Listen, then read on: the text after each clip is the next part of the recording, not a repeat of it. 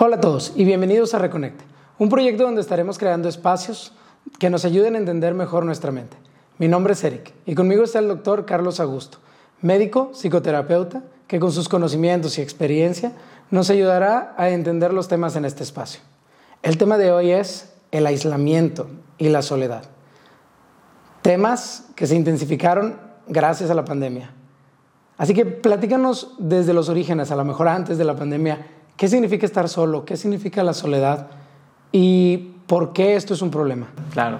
Mira, primero que nada, el ser humano es un ser social.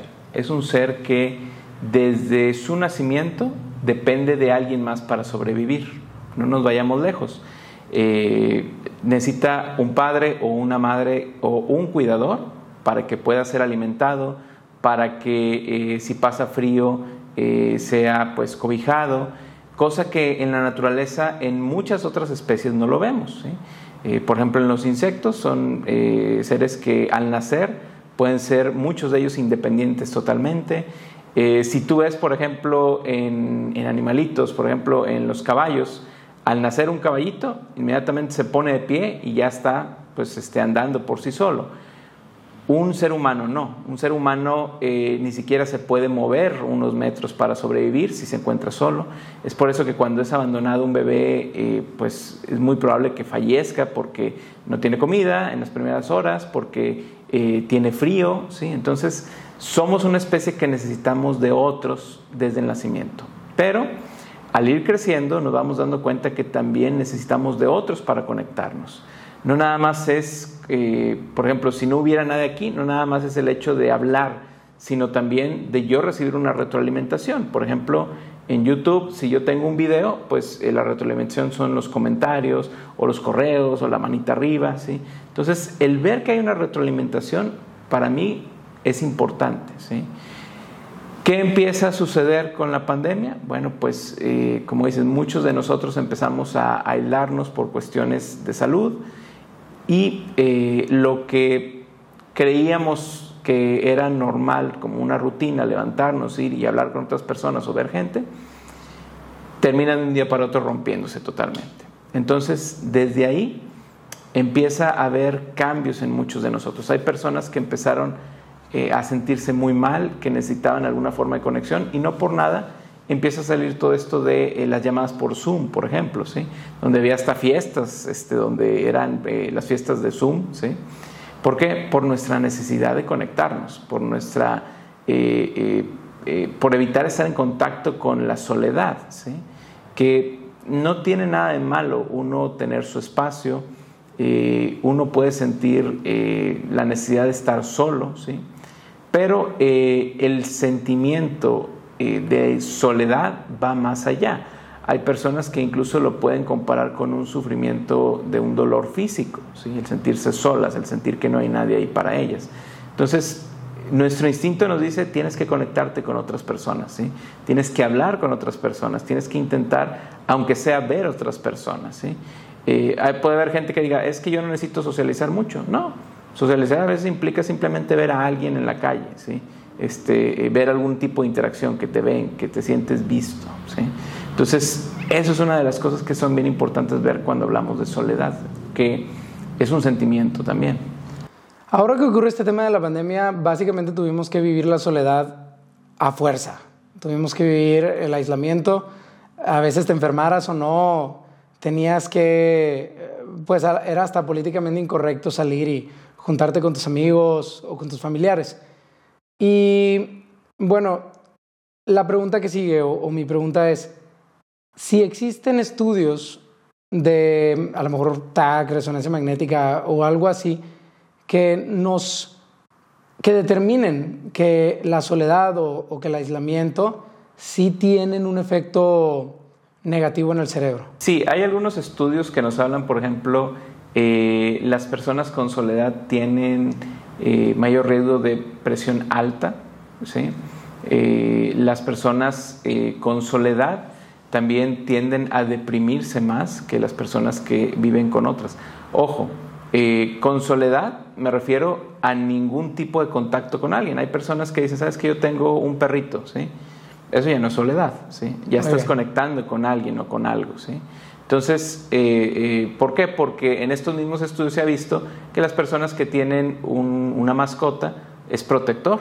¿sí? Entonces, la soledad no solamente es de ser humanos, es conectarte con algo, con alguien. Por eso es que los gatitos o los perritos conectamos muy bien, porque responden a lo que necesitamos. Entonces, eh, esta es una de las cosas que vemos también. Las personas que están en soledad tienden a eh, tener una esperanza de vida menor que aquellos que eh, están en contacto con otras personas o con mascotas. Entonces, esto nos dice que eh, es muy importante para el ser humano estar en contacto con otros. A raíz de que empieza la pandemia y, empezamos a vivir un poquito más en, en soledad y ahorita por lo que comentas, ¿Viste un aumento de, en los casos de depresión? El primordial ha sido más ansiedad, sí. Pero eh, la depresión se llegó a disparar hasta siete veces más en el pico más alto de pandemia, es decir, donde había más aislamiento social, donde había menos este, posibilidad de, de, estar con otras personas, sí. Igual eh, que con la ansiedad se ha ido normalizando, cada vez más han llegado a menores niveles. Eh, la depresión, pero aún así no llegamos a niveles eh, previos a la pandemia. Eh, lo que nos dice esto es de que el aislamiento tiene un deterioro en nuestra salud mental y que también muchas personas tuvieron que estar recluidas con sus familias. ¿Qué se ha visto con esto? Bueno, pues que si el ambiente familiar era bueno o es bueno, pues las cosas fueron bien, ¿sí? Si el ambiente familiar no estaba tan bien, es un ambiente con violencia, pues se vio más violencia en esas familias, eh, los índices de violencia crecieron más. ¿Por qué? Porque eh, ya no puedes salir a otro lado, no podías escapar, como a lo mejor, ¿sabes qué? Tengo problemas con mis padres y me voy con mis amigos, que es una forma de mantener mi cordura, de estar bien.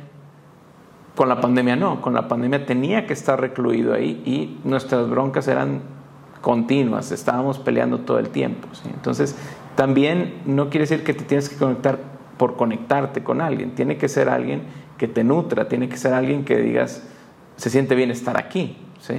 Entonces, eso es una de las cosas que empezamos a ver con respecto a esto. Eh, la, depresión fue algo que creció junto con la ansiedad. Ahorita que comentas eso, eh, ¿se puede uno sentir solo, aun y cuando físicamente está compartiendo espacio con familiares o con amigos? Claro, porque por eso te digo, aquí hablamos de conexión, ¿sí?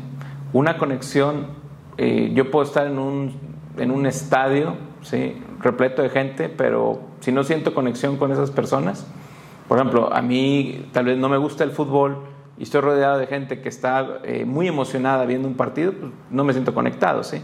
Sin embargo, si estamos en el mismo partido, le vamos al mismo equipo, pues yo me siento súper conectado con un montón de desconocidos porque estamos contentos de lo mismo, me explico. Entonces, conexión va más allá de solo estar físicamente con alguien. Tienes que estar también eh, de alguna manera intelectualmente conectado, eh, que tengan eh, valores parecidos, que hablen un lenguaje en común, ¿sí? no me refiero a un, idioma como, como, español, sino que te gusten las mismas cosas. ¿sí? A lo mejor tus papás no van a entenderte al 100%, pero a lo mejor hablas con tu papá de, eh, del equipo de fútbol o hablas de este tema que te gusta y a los dos les apasiona. Entonces, ese tipo de cosas hace conexión con la familia. Por eso es que tus amistades, tú las escoges y escoges personas que tengan pensamientos parecidos. Ahorita que comentas esto, ¿cuál ha sido la diferencia en cómo le ha afectado esto a los diferentes grupos de edad? Es decir, a los niños, a los adolescentes, a los jóvenes, a los adultos, etcétera? Eh, por ejemplo, hubo más casos de, somatización, es decir, eh, eh, problemas o enfermedades que tienen que ver con ponerle atención a ciertas cosas del cuerpo o que se manifiesten en tu cuerpo ciertas enfermedades, por ejemplo, enfermedades de la piel, ¿sí? en niños que no tenían contacto con otros niños, ¿sí? sentimientos de irritabilidad, que es muy común en niños cuando eh, empiezan a tener el ánimo bajo, ¿sí? entonces pareciera que el niño estaba enojado, pero en realidad era esta falta de conexión. ¿sí? Conforme vamos creciendo vamos usando más la verbalización.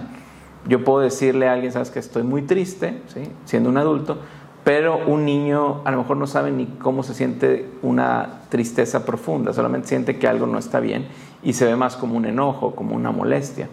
Entonces, eh, sí hay diferencia entre los rangos de edad y como te digo, entre más adultos se supone que tenemos más capacidad de expresar nuestras emociones. Y digo se supone porque muchas no, ni nos enseñan eso. En cuanto a recomendaciones, o sea, en el caso de que esto vuelva a suceder o que uno se enferma y, y se tenga que aislar, ¿qué recomendaciones le darías a una persona, por ejemplo, a un adulto, que, bueno, hablas de herramientas virtuales, vale la pena hacer una fiesta por Zoom, vale la pena conectarse? ¿Qué recomendaciones le das a una, persona, a un adulto, eh, con respecto a, este tema del que venimos platicando? Claro, mira, creo que va a seguir sucediendo, tal vez no de manera masiva, pero sí individual. Por ejemplo, eh, si uno de nosotros sale, sale salir positivo a COVID, pues tengo que aislarme unos días. Eh, las herramientas, conéctate, habla con amistades, trata de tener una rutina, eh, platica con tus seres queridos, ¿sí? o sea, sí, utilízalas, funcionan y funcionaron bien. lo peor sería aislarte completamente, no hablar con nadie, porque aunque tal vez vayan a ser menos días, porque pues ya sabemos que tanto dura esto, eh, hay personas que pueden sumársele cosas, por ejemplo, alguien que ya estuviera pasando eh, algo difícil, que tuviera ciertos síntomas de depresión, y ahora todavía tenemos que aislarnos y la persona se pone triste porque ahora estoy enfermo de esto y a lo mejor yo quería ir a tal lado y no pude ir, se suma esto que traías y pues puede llevarnos a otra cosa. Entonces, ahorita eh, hay que ver que si tú ya eres sensible a padecer alguna enfermedad de salud mental, bueno, pues eh, tienes que cuidar más todavía si es que llegas a enfermarte de esto. Hay un estudio muy curioso que eh, eh, halló ahí una cierta eh, relación entre tener enfermedades mentales, de la salud mental, y padecer COVID. ¿sí? Entonces, ¿qué pudiera eso decirnos? Bueno, no necesariamente que la enfermedad mental es lo que te hace hacer eso, sino los comportamientos que puedes llegar a tener con esto. ¿sí? Y me imagino también algo así como que repercute en el tema de las defensas, ¿no? Que mm, se dice o se sabe a lo mejor, perdón, que los temas de salud mental em, repercuten en el cuerpo humano o repercuten en, el cuerpo más allá de la, de la mente, ¿no? Entonces, a lo mejor estarse sintiendo solos, que aumente el estrés, que aumente la ansiedad, bajan las defensas y se convierte en un ciclo vicioso donde me vuelvo a enfermar y tengo que aislarme y otra vez vuelvo con estrés y vuelvo con ansiedad, se me bajan las defensas y, todo eso, ¿no? Lo que se ha visto en la literatura con esto, en la literatura científica, es que cuando tienes niveles altos de estrés o de ansiedad, tu sistema inmune se afecta. Entonces puede ser más propenso a enfermedades respiratorias. Hay mucho documentado con influenza, pero también pudiera pasar con COVID. Hace falta más estudios. Entonces, si tú estás padeciendo mucho estrés o ansiedad, pues tu sistema inmune no está en la mejor eh, medida. Eh, también en esta parte de la soledad, si tú eh, te aíslas, eh, te sientes triste, también se ha visto que la depresión tiene cierta correlación con padecer algunas enfermedades respiratorias. Entonces, si tú no estás bien anímicamente, ¿sí? es más probable que puedas tener algún tipo de enfermedad respiratoria, llámese COVID, llámese influenza, y por ende, bueno, pues tendrás que aislarte otra vez más y eso se vuelve un círculo vicioso. Por eso creo que es muy importante recomendar aquí que al primer síntoma o a la primera señal de estar teniendo problemas de salud mental, se vayan a tratar, se vayan a checar, vayan con un experto. Y ahí, por ejemplo, eh, es muy común, o sea, si tú ves a alguien que está deprimido, lo más común es que te diga, quiero estar solo Sí. ¿Cuál es el problema a veces de esto? Es que si tú estás solo, quiere decir que estás encerrado, que estás por tu cuenta y estás dejando de hacer actividades que son placenteras, como estar con amigos, como eh, salir al cine, como hacer ejercicio, por cómo te sientes. ¿sí? Y eso va a hacer que tu estado de ánimo baje más. Ahora estés solo, con el ánimo más bajo, estás con pensamientos negativos todo el día y eso se vuelve un círculo vicioso y va haciendo que menos ganas tengas de salir, menos ganas quieras convivir con gente, eh, te aíslas más, tu ánimo sigue bajando y se sigue y se sigue y se sigue. Entonces, muchas veces en terapia una de las cosas que hacemos es algo que llamamos activación conductual, que es básicamente y en una forma muy extremadamente resumida es ayudamos a que la persona active, ¿sí? reactive actividades positivas en su vida. ¿Por qué? Porque la depresión, el aislamiento te va haciendo quedarte solo con tus pensamientos negativos, te va haciendo que no tengas cosas positivas en tu vida y tu ánimo baje bastante. Bien, perfecto. Pues bueno, ya saben, salir es terapéutico, ver a sus familiares, ver a sus amigos es terapéutico, eh, inclusive hasta conectarse en redes sociales eh, puede llegar a ser terapéutico. Con esto nos vamos el día de hoy. Recuerden que Reconecte es un proyecto que es traído a ustedes por Necte y pueden utilizar el código Reconecte para obtener un 20% de descuento en todo lo disponible en necte.mx. Hasta luego.